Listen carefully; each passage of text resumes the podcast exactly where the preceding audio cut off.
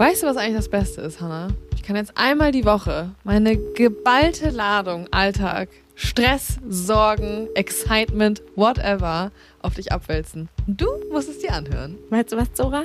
Das Schöne ist, das ist genau das gleiche bei dir. Du bist meine Therapiestunde einmal die Woche, kriegst du meinen ganzen Gastro-Bubble-Quatsch ab und du musst es dir auch anhören.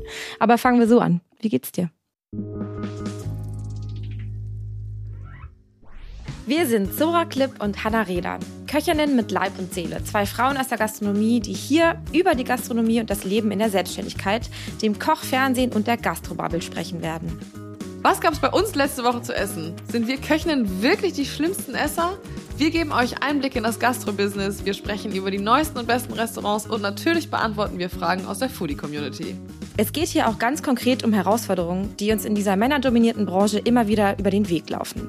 Es gibt ernste und witzige Momente und an all dem lassen wir euch teilhaben. Mit Kochbüchern, Foodstyling, Rezeptentwicklung, Private Dinings, Pop-up-Dinnern, YouTube-Drehs, Influenzen, Renovierungsalbträumen dem Café-Business und diversen Küchenfernsehdrehs ist unser Leben als Köchinnen nämlich noch längst nicht auserzählt. Also, hör doch einfach selbst mal rein. Dann gab es ein Drei-Gänge-Menü, habe ich dir zu Weihnachten geschenkt. Meine Schwester hat gekellnert und ich habe gekocht so einen Salat mit Grapefruit im Parmesankörbchen. Gab es irgendwas mit Lachs und danach irgendwie so Milchreis und Sahne drin. So richtig du abgefahren mit zwölf. Oh Ja. Gott, mein Ja. Herz, Hannah. Ich würde sagen, ich bin Köchin durch und durch und ich bin mega froh, dass ich meinen Traumberuf gef- gefunden habe. Ja. Dass ich sagen kann, ich kann den Beruf ausleben, der mein absoluter Traumberuf ist. Unser Dreierlei besteht diese Woche aus unser kulinarisches Dreierlei. Jetzt pass auf.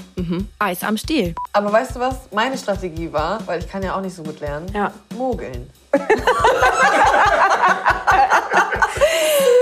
Wer nicht lernen kann, muss mogeln. Mein Hotel durfte nicht wissen, dass ich mich da beworben habe. Bin zum Probearbeiten hingegangen, habe als allererste Aufgabe eine Fleischerkiste französische Bluttauben hingestellt bekommen, die ich die Köpfe verpacken musste.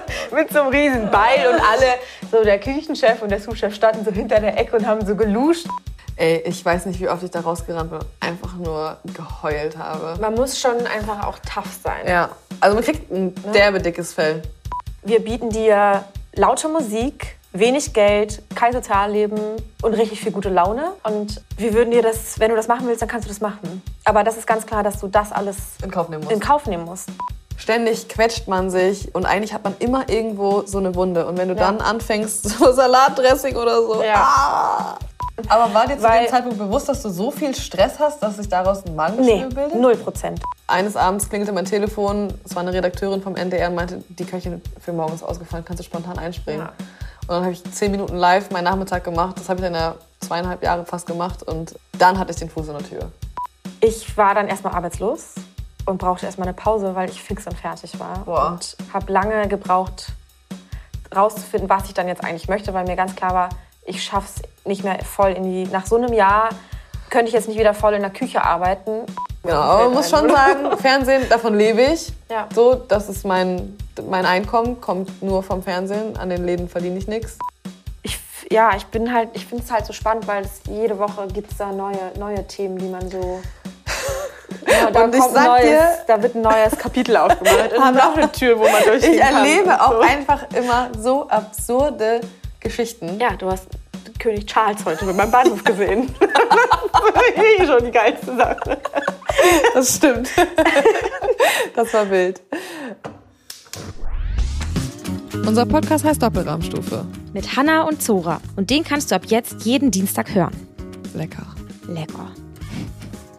Aber jetzt mal ehrlich, Zora, wie war dein Tag? Ey, das war schon wieder so abgefahren. You don't believe. Erzähl mal.